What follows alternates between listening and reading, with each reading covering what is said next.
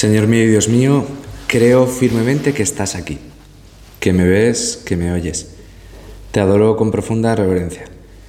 Te pido perdón de mis pecados y gracia para hacer con fruto este rato de oración. Madre mía Inmaculada, San José, mi Padre y Señor, Ángel de mi guarda, interceded por mí. Empezamos este retiro del mes de junio y vamos a considerar en la presencia de Dios nuestro Señor, de su Madre Santísima, pues una de las devociones más importantes que hay en la Iglesia, que comparten más, más personas, más cristianos, y que de algún modo pues nos atañe a todos, que es el Sagrado Corazón de Jesús. Su fiesta litúrgica la celebramos el viernes después de la solemnidad del Corpus Christi, que este año 2023 cae el día 16 de junio. Y es una fiesta que nos habla pues de muchas cosas, sobre todo nos habla de ti, Señor, de Jesucristo, nuestro amor, nuestro deseo, el sentido de las cosas, la medida de todo. Sabes bien, probablemente conozcas el origen de la de la devoción tiene lugar en unas revelaciones a una monja francesa santa, Santa Margarita María Alacoque, en el año 1675. El, el Señor le mostró su corazón a esta, a esta mujer y era un corazón rodeado de llamas de amor, coronado de espinas, con una herida abierta, de la cual brotaba sangre y del interior de su corazón salía una cruz. Y Santa Margarita María escuchó a nuestro Señor decir, He aquí el corazón que tanto ha amado a los hombres, y en cambio, de la mayor parte de los hombres, no recibe nada más que ingratitud, irreverencia y desprecio en este sacramento de amor. Realmente, Señor, escuchar estas palabras tuyas me llena de dolor, de tristeza, pensando efectivamente en cómo debes sangrar, cómo debes sufrir tu santísimo, tu sacratísimo corazón.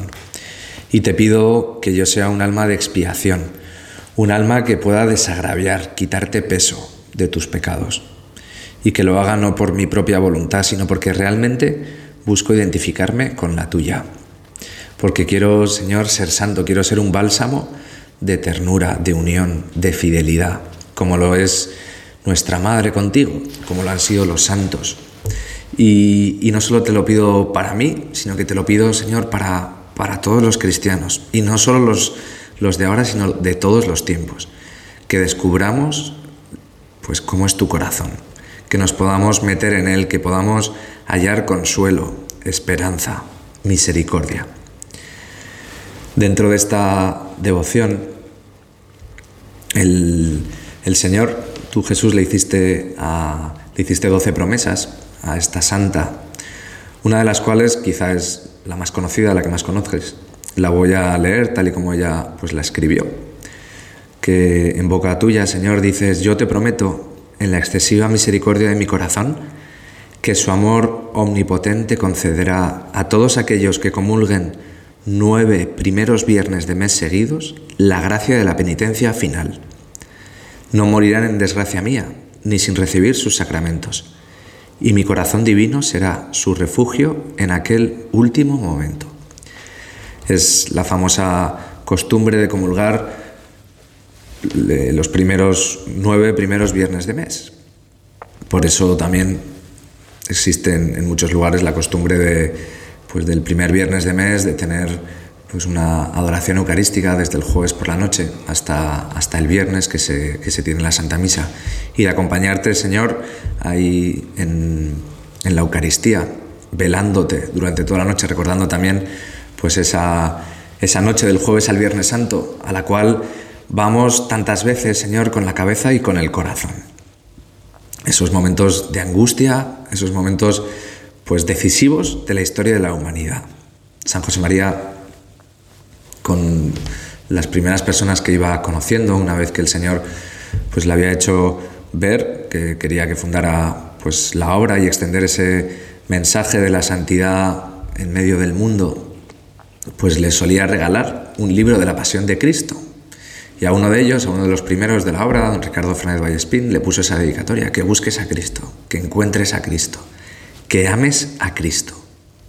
Y con un libro de la Pasión, para meditar, Señor, lo que has hecho por nosotros. Es verdad que no podemos tampoco quedarnos simplemente con esos tres días que son conforman el misterio pascual o parte del misterio pascual y que son fundamentales, decisivos en la vida de nuestro Señor. Es toda la vida, es toda la vida eh, del Señor como en su corazón, en, en tu sagrado corazón, Señor, vas asumiendo la redención, vas haciendo propia esa voluntad de tu Padre, haciendo propio aquello para lo que has nacido, que es para salvarnos, para redimirnos. Hace unos años, cuando estaba estudiando teología para ser sacerdote, un profesor en una asignatura nos puso un examen tipo test y, hacía una pregunta de estas que no sé si era extra o era ya para sacar pues un 10 y tenía mucho truco porque preguntaba ¿dónde ha operado Jesucristo la redención? Y era A. En sus años de vida oculta trabajando en Nazaret. B en su pasión, muerte y resurrección. C. Durante toda su vida. D. En su sagrado corazón. Luego había que justificar la respuesta porque todas ellas son correctas. Lo que pasa es que hay alguna que es pues que, puede ser más correcta si se justifica. Y efectivamente el profesor luego sacó las, las respuestas y, y era esta, en su sagrado corazón. Porque Señor, al final no solo son las obras lo que a nosotros nos santifican o nos salvan. No, no. Es es lo que tú haces, lo que tú operas en nosotros, igual que lo que el Padre operó en tu corazón y lo que tú dejaste, porque al final había esa identificación de voluntades, esa identificación de amor, de misión. Y eso es lo que te pido, Señor, para mí, que en mi corazón, y que luego de ahí vengan también las obras, pues operes esa salvación, esa redención, ese deseo de, parecerme más a ti. En los Evangelios podemos observar ahí multitud de, escenas que nos, nos, enseñan, nos van mostrando como pinceladas de cómo es el Sagrado Corazón de Jesús. Voy a traer a colación algunas de, ellas, de esas escenas. Tú seguro que puedes encontrar otras que te gusten más, que te ayuden. Una que a mí me hace pensar mucho es la del centurión romano que le pide a Jesús que le cure a su siervo pero que él no es digno de que el Señor entre en su casa y que basta una palabra para que lo cure. Jesús, ante esa petición del centurión, se emociona. Se emociona ante la humildad de esa persona que manda, que tiene poder humano, pero que sabe que no tiene ningún poder sobrenatural y por eso acude a, ti, Señor. También otra escena que hace pensar y que nos muestra un poco el, corazón del Señor es en el fallecimiento de Lázaro, antes de que Jesús lo resucite. Jesús llega, Lázaro lleva ya más de tres días muerto y dice el Evangelio que, la tumba ya olía mal y Jesús llora de tristeza. De hecho, es el versículo más breve de, de, todos los evangelios. Dominus flevit, y el Señor lloró. Es que contemplarte Jesús llorando con pena, con tristeza, también nos da mucho consuelo porque nosotros también lloramos, Señor.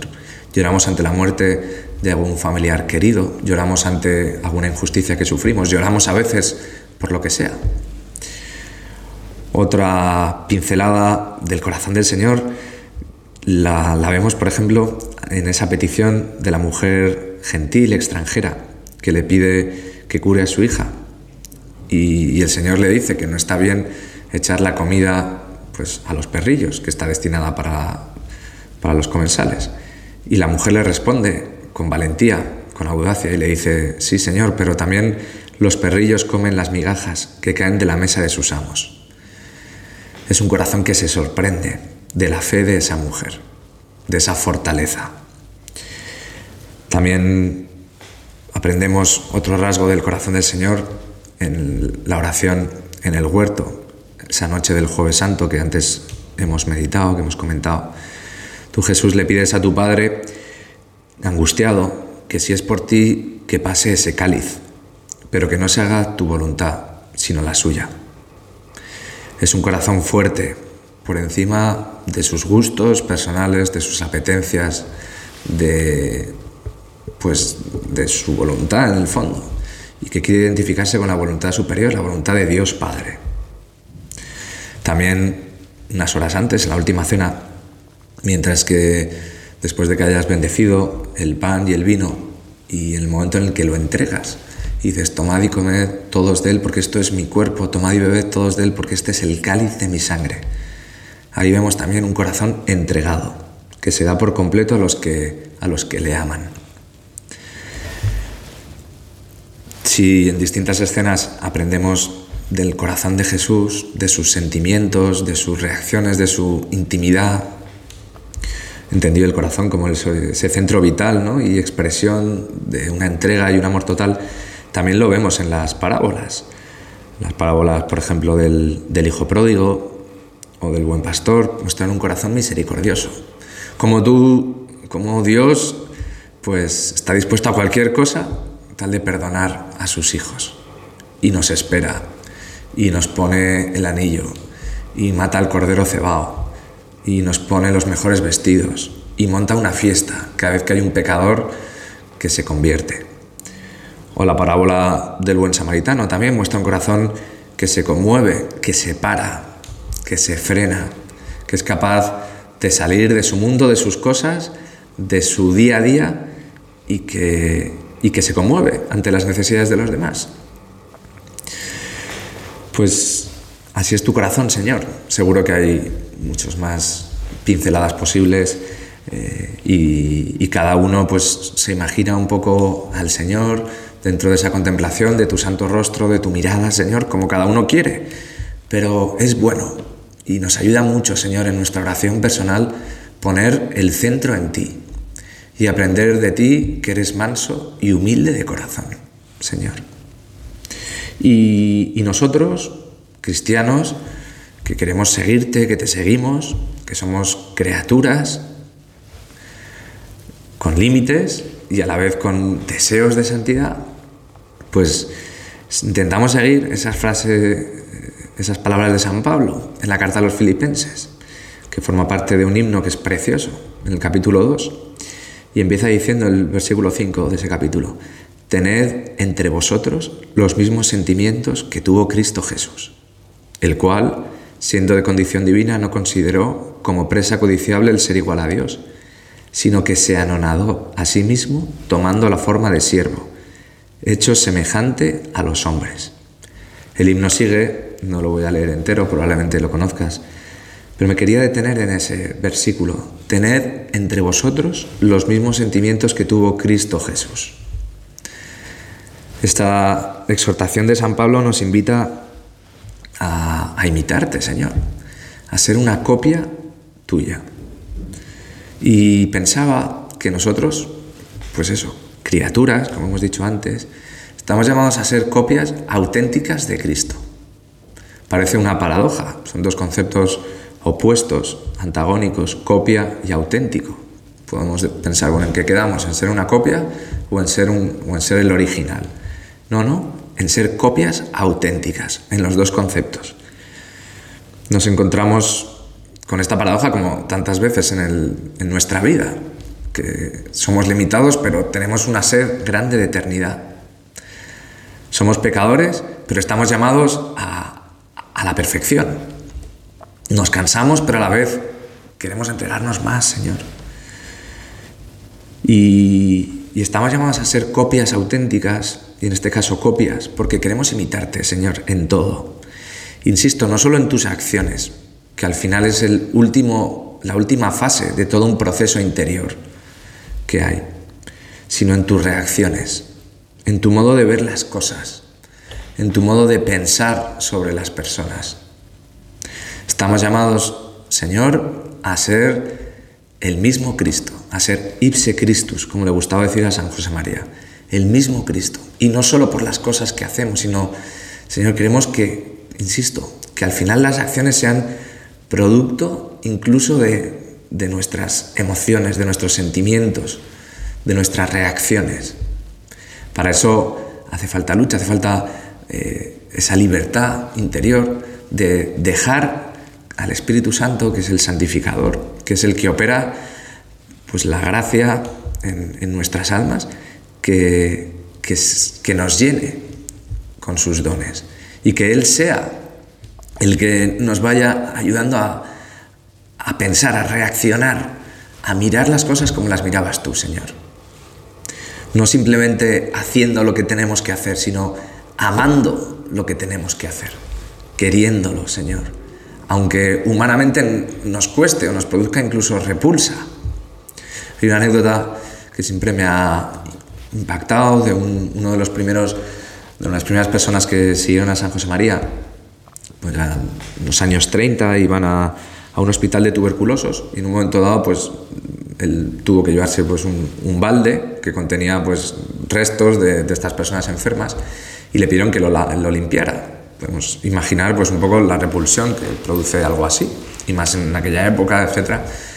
Y cuenta San José María cómo mientras que esta persona estaba lavándolo, pues iba repitiendo en voz baja pensando que estaba solo. Decía, Señor, que ponga buena cara. Pues Señor, haz que, que yo no solo haga las cosas porque tocan y porque están bien, sino que, que quiera hacerlas, que me identifique, que las ame por dentro. Y queremos ser copias, pero también, Señor, estamos llamados a ser auténticos, porque cada uno somos de nuestra madre y de nuestro padre, como se dice coloquialmente. Mi camino de santidad no es el mismo que el del vecino, aunque estemos llamados a la misma, al mismo fin, a la misma vocación.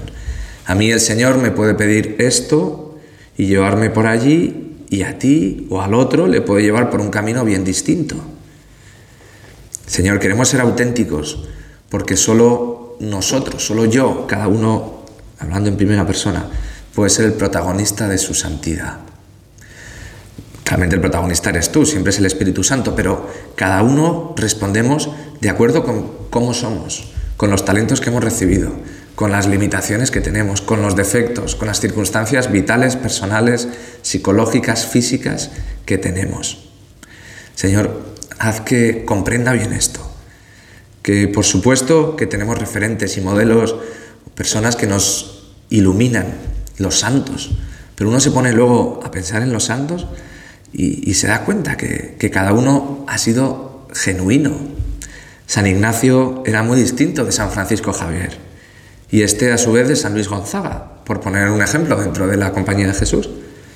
O en, el caso de la obra, San José María era muy distinto del Beato Álvaro y este de la Beata Guadalupe o de otros fieles que están en proceso de, de beatificación. La santidad al final nos lleva a identificarnos con Cristo, pero cada uno tiene su propio camino, el que Dios, el que tú, Señor, pues nos vas marcando y nosotros queremos seguirlo, seguirlo, corresponder, hacer las cosas por amor, Señor, hasta el último instante, sin frenarnos. A su vez, estos deseos de santidad, de, identificarnos, de refugiarnos, de consolarnos en tu sagrado corazón, Señor, nos llevan necesariamente a no quedarnos simplemente en, la teoría, en el terreno especulativo, porque el amor es práctico, el amor crea, el amor necesariamente ha de concretarse, el amor es imaginativo y se concreta de modo habitual en las relaciones con los demás, contigo Señor en primer lugar, pero también con las personas que nos rodean. Por eso te pido Señor que sea una persona abierta, que quiera a todas las personas